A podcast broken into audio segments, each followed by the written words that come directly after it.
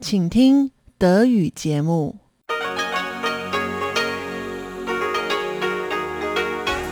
Hier ist Radio Taiwan International. Herzlich willkommen zum 30-minütigen deutschen Programm von Radio Taiwan International. Am Mikrofon begrüßt Sie Tatjana Romig. Folgendes haben wir heute am Donnerstag, den 20. Januar 2022 für Sie im Programm. Zuerst die Nachrichten des Tages, gefolgt von Taiwan 3D. Heute mit einem Bericht über den Abbau der Säule der Schande auf dem Campus der Hongkong-Universität und die Möglichkeiten für Taiwan. Und zum Abschluss rund um die Insel mit Elon Huang. Heute mit dem zweiten Teil des Gespräches mit Dr. Jörg Alexander Parchwitz, Professor für deutsche Sprache und Kultur der Suzhou-Universität über Kampfkunst und Kampfsport. Und nun zuerst die Nachrichten.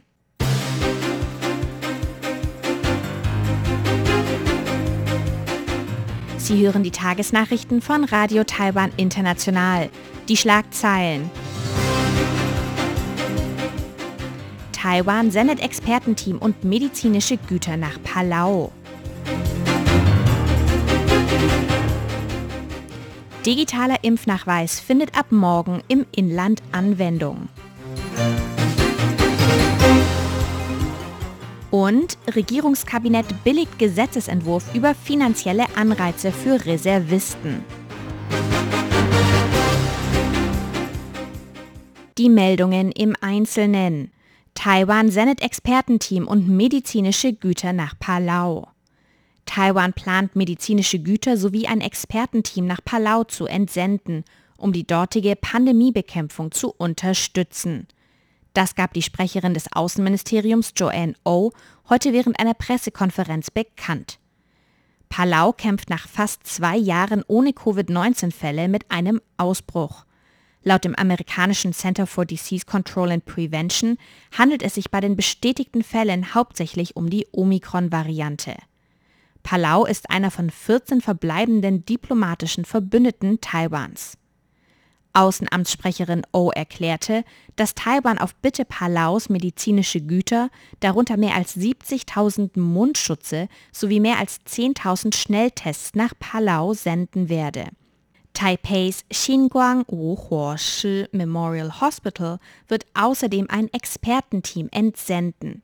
Geleitet wird das vierköpfige Expertenteam von Dr. Huang Jianxian, dem Direktor der Abteilung für Infektionskrankheiten.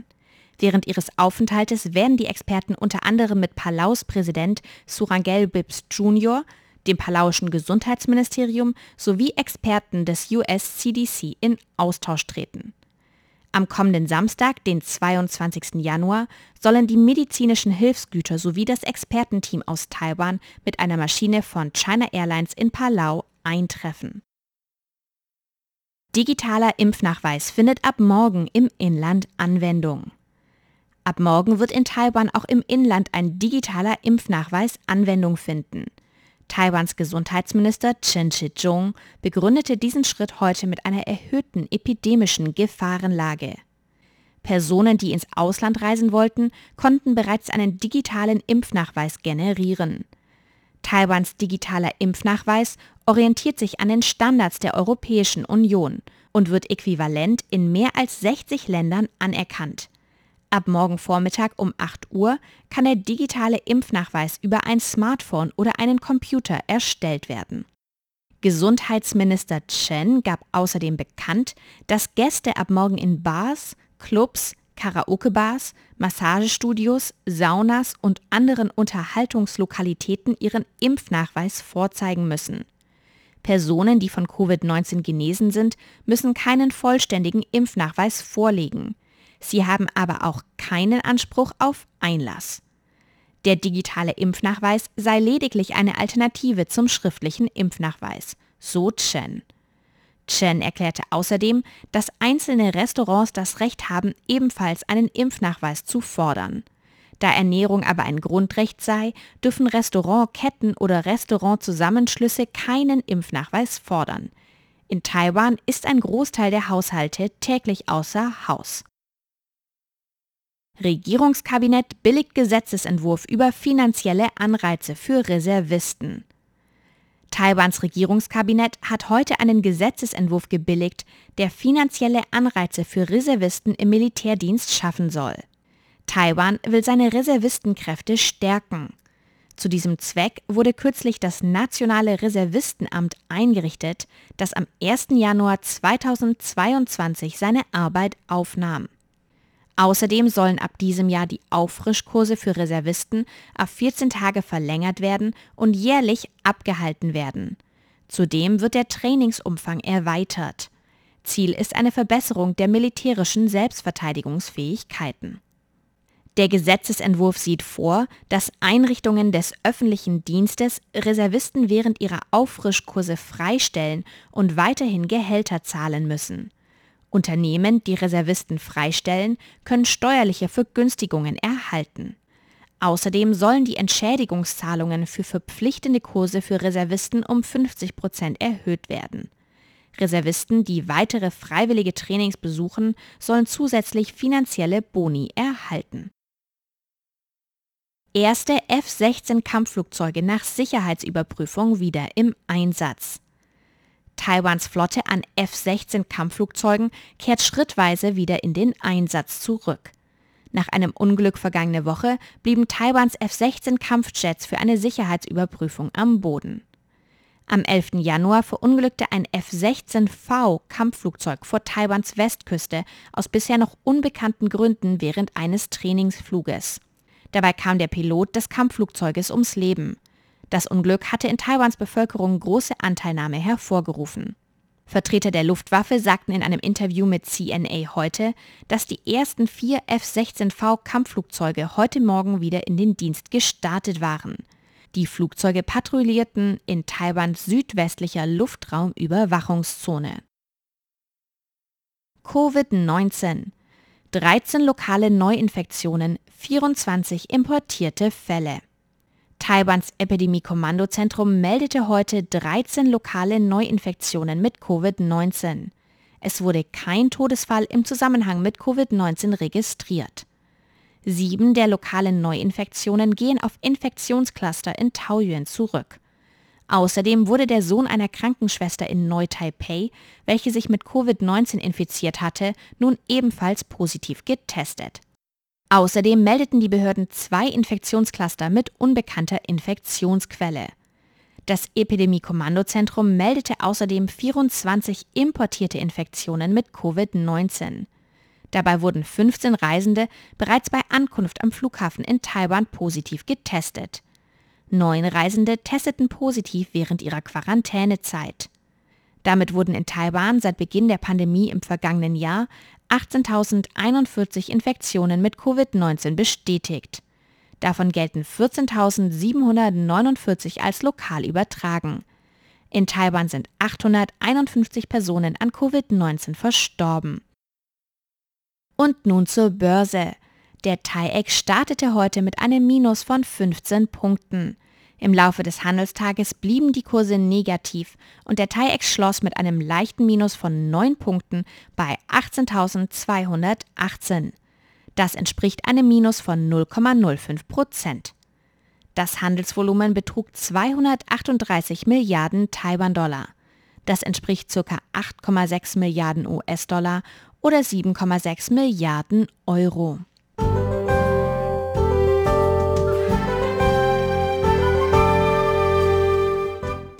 Es folgt das Wetter. In Nord- und Osttaiwan ist es heute bewölkt und regnerisch bei 16 bis 20 Grad.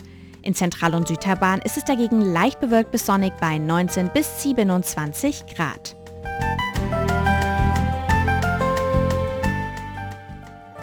Morgen bleibt es in Nord- und Osttaiwan bewölkt mit vereinzelten Regenschauern. Im Rest von Taiwan ist es dagegen sonnig und trocken. Die Temperaturen liegen in Nord- und Osttaiwan zwischen 15 und 18 Grad und in Zentral- und Südtaiwan zwischen 15 und 26 Grad.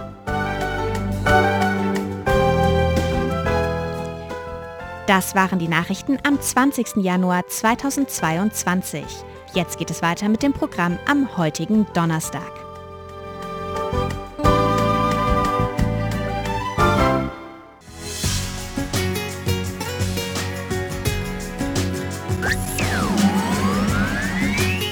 Radio Taiwan, international aus Taipeh. Mehr als 20 Jahre lang stand das Kunstwerk Die Säule der Schande auf dem Campus der Hongkong-Universität, im Gedenken an die Opfer des Tiananmen-Massakers 1989. In Taiwan 3D sprechen wir heute mit Herrn Zheng Qianyuan, Vorsitzendem der New School for Democracy, darüber, was das Entfernen des Kunstwerkes über die Freiheit der Hongkonger Universitäten aussagt und ob die Säule der Schande jetzt nach Taiwan kommt.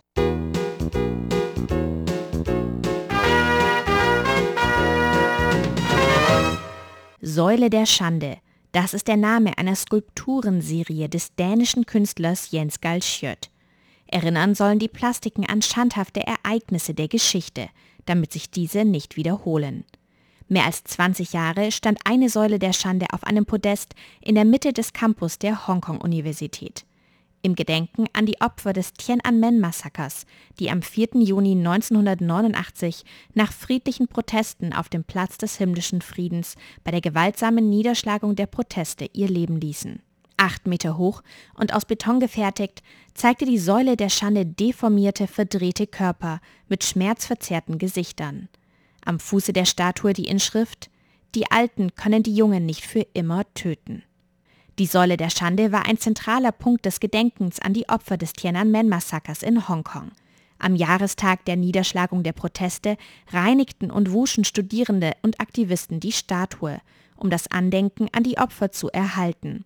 Über mehr als 30 Jahre war Hongkong dabei aufgrund seines Sonderstatus der einzige Ort auf chinesischem Territorium, an dem ein solches Gedenken möglich war. Mit der Einsetzung des Nationalen Sicherheitsgesetzes am 30. Juni 2020 in Hongkong wurde dieser Spielraum jedoch Schritt für Schritt weiter eingeschränkt. In der Nacht vom 23. Dezember auf den 24. Dezember im vergangenen Jahr entfernten Arbeiter dann im Schutz der Nacht die Säule der Schande. Dem vorangegangen war der Aufruf an die Eigentümer, die Statue bis zum 13. Oktober des vergangenen Jahres zu entfernen. Als Eigentümer wurde dabei eine Organisation von Studierendenaktivisten benannt. Diese hatte sich infolge des nationalen Sicherheitsgesetzes aber bereits aufgelöst. Der Künstler Gal Schiot beanspruchte daraufhin die Eigentümerschaft über die Statue. Er forderte die Möglichkeit, nach Hongkong zu reisen und die Statue sicher zu entfernen. Die Hongkong-Universität andererseits berief sich beim Entfernen der Statue im Dezember auf externen Rechtsbeistand und die Interessen der Universität. Als die Verwaltung der Hongkong-Universität dann in der Nacht zum 24. Dezember die Statue entfernen ließ, zerteilten Arbeiter die Plastik in zwei Teile. Galschiot kritisierte dies als Beschädigung seines Eigentums und Angriff auf die freie Welt. Über das Entfernen der Säule der Schande sprach RTI mit Herrn Zheng Tianyuan, dem Vorsitzenden der New School for Democracy. Die New School for Democracy ist eine Nichtregierungsorganisation, ursprünglich mit Hauptsitz in Hongkong und einem Büro in Taipei. Die NGO versammelt Aktivisten aus China, Taiwan und Hongkong mit dem Ziel, Demokratie in der chinesischen Gesellschaft zu fördern. Zwei Monate nach Inkrafttreten des nationalen Sicherheitsgesetzes in Hongkong zog die New School for Democracy 2020 dann komplett nach Taipei. Im Interview sieht Herr Zheng das Entfernen der Säule der Schande als Ende der Freiheiten der Universitäten in Hongkong.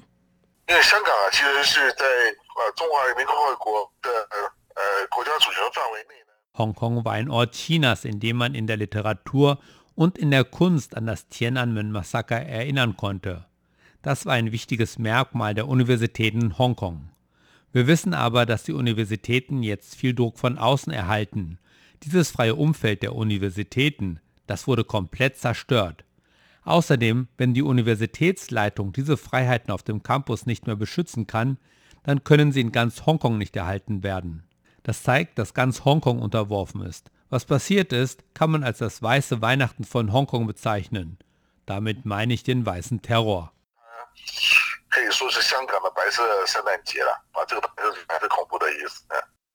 Wenn Herr Zheng vom weißen Terror spricht, dann meint er die politische Verfolgung und Unterdrückung unter der Herrschaft der KMT in Taiwan seit Ende des Zweiten Weltkrieges bis zum Ende des Kriegsrechts 1987. Dass das Entfernen der Statue in der Nacht zum 24. Dezember stattfand, folgt außerdem einem bekannten Muster.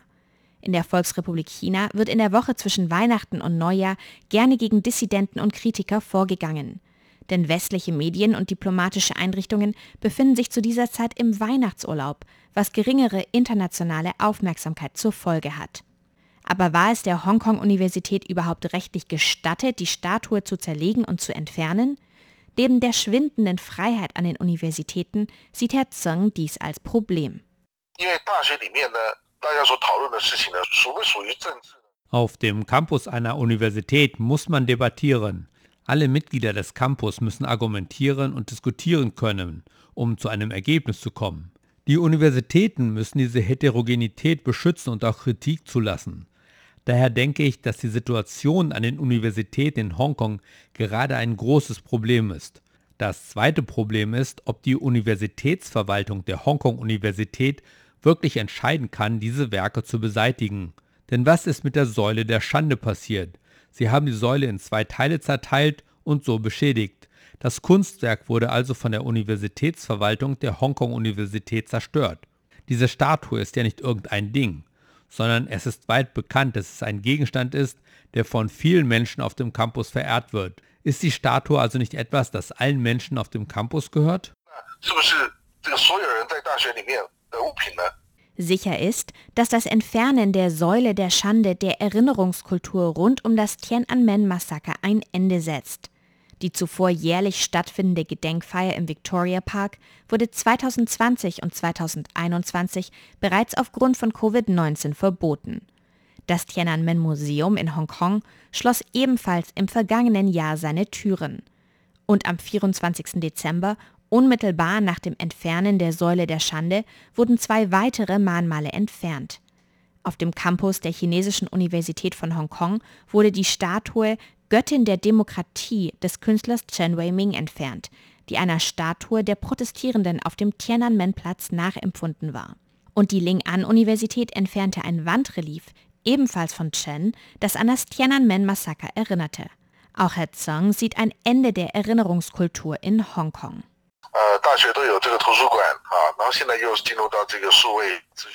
Die Universitäten haben natürlich alle Bibliotheken und alle Informationen sind digital auffindbar aber Dokumente können einfach eingefroren werden oder der Zugang über das Internet wird erschwert. Wenn das über längere Zeit passiert, dann wird die Erinnerung an diese Geschehnisse langsam verschwinden. Man kann das sehr deutlich in China bei Studierenden sehen. Wenn sie zum Beispiel nicht im Ausland studiert haben, dann haben sie kein Wissen über das Tiananmen-Massaker. Denn an ihren Universitäten und in ihrem Umfeld finden sie nichts über diese Geschichte und dann kann das sehr schnell in Vergessenheit geraten. Dieser Prozess fängt jetzt langsam auch in Hongkong an. Ich denke, dass diese Materialien in Zukunft in Hongkong nicht mehr leicht zugänglich sind. Bereits jetzt wissen wir, dass einige Universitäten in Hongkong die Materialien zur Forschung über chinesische Politik einschränken. Was soll man dagegen machen? Ich denke, dass in Zukunft Taiwan der Ort ist, um diese Themen zu diskutieren. Diese Debatten und die Forschung über das gegenwärtige China. Ich denke, das ist in Zukunft Taiwans Verantwortung. Mit der Einschränkung der Freiheiten in Hongkong gerät Taiwan als Standort für Presse, NGOs, Kunst und Wissenschaft immer stärker in den Blickpunkt. Einige gesellschaftliche Gruppen fordern daher auch, dass die Säule der Schande in Taiwan wieder aufgestellt wird. So auch Herr Zeng.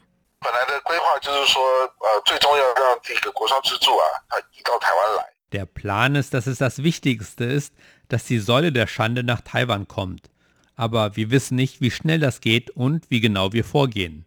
Den Plan müssen wir mit dem Künstler Jens Galschirt absprechen. Er möchte die Statue zuerst aus Hongkong für eine Ausstellung in die USA bringen und dann kann sie nach Taiwan kommen. Und dann ist die Frage, wie wir die Säule der Schande wieder rekonstruieren. Denn sie wurde zerteilt und beschädigt. Wir hoffen, dass wir nach der internationalen Ausstellung die Säule der Schande im Zentrum von Taipei aufstellen können, in der Chiang Kai-shek Memorial Hall, denn die ist ein wichtiger Ort für die Demokratiebewegung in Taiwan und auch der Volksrepublik China. Die Säule der Schande dort aufzustellen, wäre auch eine historische Verbindung von Taiwan und Hongkong.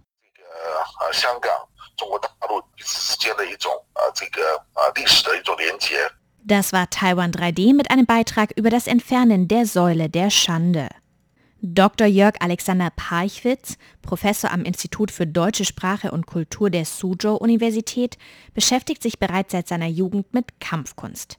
Er hat sogar seine Magisterarbeit im Fachbereich Philosophie und Sozialwissenschaften zum Thema Tai Chi geschrieben. Elon Huang spricht mit ihm in Rund um die Insel. Rund um die Insel. Herzlich willkommen zu der heutigen Ausgabe von Rund um die Insel. Am Mikrofon begrüßt Sie Ilon Huang. Heute geht es weiter mit meinem Gesprächspartner Dr. Jörg Alexander Parchewitz, derzeit Professor am Institut für Deutsche Sprache und Kultur der Suzhou Universität, über das Thema Kampfkunst, Kampfsport und Tai Chi. Ich hatte Professor Parchwitz zur aktuellen Diskussion befragt, ob traditionelle chinesische Kampfkunst oder Kampfsport gegen MMA-Kämpfer oder ähnliches bestehen können. Er setzt hier seinen Gedanken fort. Also Kampfkunst heißt auch erstmal sich selber kennenlernen, auch sehen, dass wenn man in so einen Kampf reingeht, dass es eben gefährlich ist, dass man andere verletzen kann. Ich denke, das Allerwichtigste, was ich dabei gelernt habe, ist, es gibt diese wunderschönen Geschichten. Eigentlich, wenn man richtig perfekt ist, dann muss man gar nicht mehr kämpfen, weil man diese Situation schon sieht. Man könnte sie, jetzt kommt's und man kann sie schon von vornherein vermeiden. Es gibt diese wunderschönen Zen-Geschichten von den Katzen. Und ich denke, da das ist so die Essenz. Es ist nicht dieses Raufknallen und, und Vergleichen, ähm, sondern es ist die Auseinandersetzung mit sich selber. Und dadurch im Grunde genommen wachsen und auch ein bisschen sich besser kennenlernen. Auch der Aspekt der Gesundheit wird ja auch mit zunehmendem Alter viel wichtiger. Und am Anfang habe ich auch immer gedacht, ach ja Mensch, was ich jetzt hier mache, da kann ich ja gar keinem richtig so auf die Nase knallen oder so. Und äh, die sind da alle ganz lahm hier und das bringt nichts. Aber das ist dann das das, was man eben lernt. Wenn ich mich da quäle und meinem Körper irgendwas aufzwinge und dann eben diese 500 Mal das und 500 Mal dieses und dann langsam dabei meine Knochen kaputt mache und wenn ich dann 35 bin, dann sind die Knie kaputt, das sollte eigentlich nicht passieren. Also das ist der Unterschied, wo ich dann sage, das eine ist Sport und die sollen auch ruhig kämpfen, wenn die das, finde ich toll. Für die, aber nicht für mich. Und ich würde auch nicht sagen, dass Tai Chi Chuan jetzt oder, oder Martial Art, dass das jetzt also dann die Superkämpfer werden oder so. Es ist einfach nur ein bewusster Umgang mit sich selber, auch mit der Möglichkeit, es könnte mal was geben. Mhm. Und ich denke, in die Situation, die man dann gerät, äh, weiß ich aus eigener Erfahrung, dass das dann auch alles gut geht. Mhm. Das heißt also, dann ist das, was man da gelernt hat, auch ausreichend. Mhm. So, bumm. Ich wäre nicht ins Oktagon. Ja. Ne? Ja. Obwohl das wahrscheinlich ein Spaß für unsere Studenten wäre. Ich meine, wenn wir uns da jetzt äh, auf die Nase hauen, ja, ja, wahrscheinlich, ja. Wir wollen noch mal kurz auf Ihre Magisterarbeit zu sprechen kommen. Können Sie ein bisschen auf den Inhalt eingehen oder beziehungsweise auch über die Ziele und Erkenntnisse Ihrer Magisterarbeit? Tja, da habe ich mir auch schon überlegt, so, was wäre jetzt eigentlich die Erkenntnisse? Also die eine, eine Erkenntnis ist, dass das Tai Chi Chuan, das sehr oft äh, gerne gearbeitet wird, deswegen wird wahrscheinlich auch so ein bisschen dann in, im Internet da ein bisschen gelächelt Artikel drüber. Es kommt immer wieder, dass da gesagt wird, das sind ist äh, 5000-jährige chinesische Kultur und es ist eine ganz alte Tradition. Und ähm, also das Tai Chi Chuan selber ist äh, in meiner Arbeit ungefähr so 105, na jetzt muss man schon wieder ein paar Jahre dazu zählen, also ungefähr 200 Jahre alt. Und das ist tatsächlich entstanden, weil Vorher war China ein ziemlich unsicheres Land. Wenn es also praktisch so kleine Karawanen gab, wenn ich also praktisch Dinge durch die Berge transportiert habe, musste ich immer damit rechnen, dass meine kleine Gruppe überfallen wird. Oder es Wegelagerer gibt, die möchten gerne einen Wegezoll haben oder sowas. Und deswegen haben diese Geschäftsleute dann andere engagiert, praktisch Leibwächter, und die kamen dann aus diesen Kampfkunden, auf diesen Kampfschulen, mhm. Kampfkunstschulen. Und so haben die sich dann wieder das Geld verdient. Und äh, dieses Geschäft wurde dann aber mit, mit Bahnverkehr, Schiffsverkehr, auch mit zunehmender gesetzlichem, es gab dann mehr Polizei, Militär, wurde diese Möglichkeit, Geld zu verdienen, immer, immer weniger. Und die haben sich dann darauf spezialisiert zu sagen, na, dann schauen wir uns doch mal an den gesundheitlichen Aspekt. Und haben dann eben auch zu der Zeit genau, das ist dann so diese Zeit angefangen, dann Tai Chi Chuan und Qigong mehr zu propagieren und zu sagen, das hält gesund, da bewege ich das Qi im Körper. Qi ist äh, eine Energie, die auch in der Akupunktur oder Akupressur gerne angesprochen wird. Die berufen sich darauf. Und das heißt, die haben dann den Job verlagert. Mhm. Es hat also eine Verlagerung stattgefunden. Okay. Wahrscheinlich auch durch Einfluss der Schusswaffen. Und ist Tai Chi nur was für alte Leute? Man stellt sich ja immer so vor, wenn, auch wenn in Deutschland, glaube ich, über Tai Chi berichtet wird, dann sind das immer so ältere Herren und Damen, die im Park sich treffen. Ja, daran kann ich mich auch noch erinnern. Das war mein, meine Idee, als ich in Taiwan ankam. Ich dachte also, ich käme hier morgens in den Park und es wäre voll mit Menschen, die alle Tai Chi Chuan machen. Stattdessen habe ich dann junge Leute gesehen, die Basketball spielen und dann also ganz andere Sachen gemacht haben. Und äh, für die Älteren wahrscheinlich schon, weil es ist einfach, es braucht Zeit. Tai Chi Chuan braucht Zeit. Und die haben die Leute heute nicht mehr. Es wird ja immer weniger, dass man lange Zeit in irgendwas investieren kann oder möchte. Mhm. Und na, so ein Rentner, der kann natürlich jeden Morgen dahin und diese Bewegung machen und es hält ihn dann auch fit. Das ist die eine Frage. Also warum sieht man so viele Alte? Es gibt auch Junge, die das machen und bei denen sieht das dann schon ein bisschen sportlicher aus und auch manchmal, es gibt auch Tai Chi-Stile, die sind dann schneller mhm. oder die haben dann auch angefangen tatsächlich damit zu kämpfen, gibt es auch. Also es richtet sich eigentlich an alle Altersgruppen. Das Problem ist, dass es natürlich nicht so nach Action und Kampf aussieht und deswegen natürlich bei den Youngstern dann nicht so das Ding. Ne?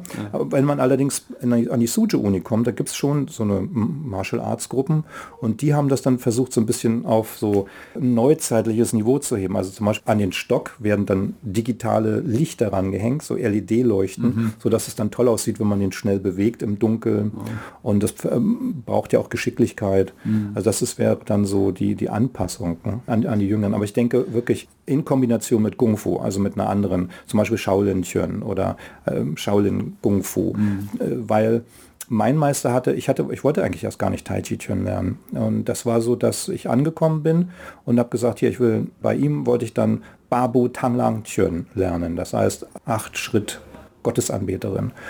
Und dann hat er zu mir gesagt, ja, das bringe ich dir ja gerne bei, aber dein Körpergefühl ist ja nun überhaupt nicht gut. Und dann dachte ich, was, was, was redet der Mann hier? Ne? Der Meister hat doch gar keine Ahnung. Ne? Und dann hat er zu mir gesagt, ja, machen Sie doch mal bitte, mach mal bitte die Übung hier vor. Siehst du, die kannst du nicht. Und dann sagte ich, die kann ich doch. Das, das, doch, sieht doch gut aus. Nein, er sagt, du bist nicht entspannt. Und das war das, das Einzige, was er zu mir sagte, du bist überhaupt nicht entspannt. Du kennst deine Muskeln nicht, du bist vollkommen verkrampft. Und ich dachte, nee, also ich bin doch hier ganz toll und entspannt. und ich weiß gar nicht. Dann, dann habe ich schon gedacht, der will doch vielleicht nur, dass ich jetzt erstmal hier bei, bei ihm was ganz anderes lerne, damit ich dann länger dabei bin und dann mehr Studiengebühren zahlen muss oder sowas. Und dann hat er tatsächlich mit mir, also der hat mir das Tai Chi beigebracht und hat, das, die Hauptübung war, ein Jahr lang Entspannungsübungen zu machen. Mhm.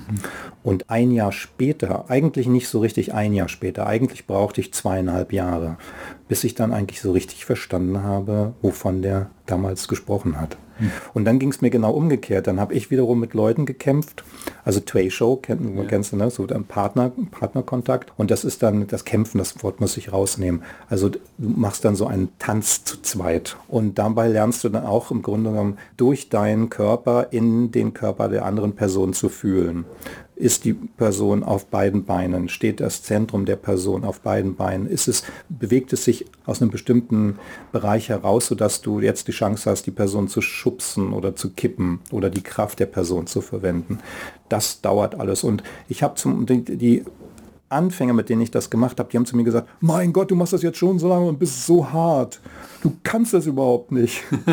und das waren Westler, die, die reden sehr direkt. Und dann habe ich, ich habe dann gelacht, weil ich wusste, wenn ich dem das jetzt an, ich habe es zwar gesagt, aber verstanden haben sie es nicht. Ich habe gesagt, ich gebe dir deine eigene Härte zurück. Mhm. Ich gebe dir da, also das, was du jetzt fühlst, das bist du selber. Mhm. Aber das war die für die, die haben gedacht, ich, ich spinne. Machen Sie heute noch Tai Chi? Äh, ja, aber leider nicht mehr so intensiv und so viel wie, wie, wie damals. Also als ich hierher gekommen bin, ich war ja wirklich nur wegen der Kampfkunst hier. Mhm. Da habe ich tatsächlich also von morgens bis zu in den frühen Nachmittag hinein trainiert. Ja. Also das, das war dann natürlich mit Pause und Tee machen und für den Meister den Tee aufbrühen und, und auch zusammen gemeinsam kochen oder essen gehen. Aber das kannst du natürlich nicht. Mhm. Heute ist es. Aber sagen wir es mal so, also durch die ganze Körperarbeit, durch das ganze Bewusstsein, was du für deinen Körper bekommst, ohne jetzt irgendwie so rumzuflunkern, deswegen sitze ich hier heute noch. Also ich, ich habe ja so eine Phase gehabt, wo ich so Workaholic-mäßig, wir sind ja alle hier irgendwie so Workaholic drauf mhm. und, und so krank geworden bin. Das hätte ich nicht geschafft, ohne mein Wissen über Wushu, Medizin und Qigong. Mhm. Ja.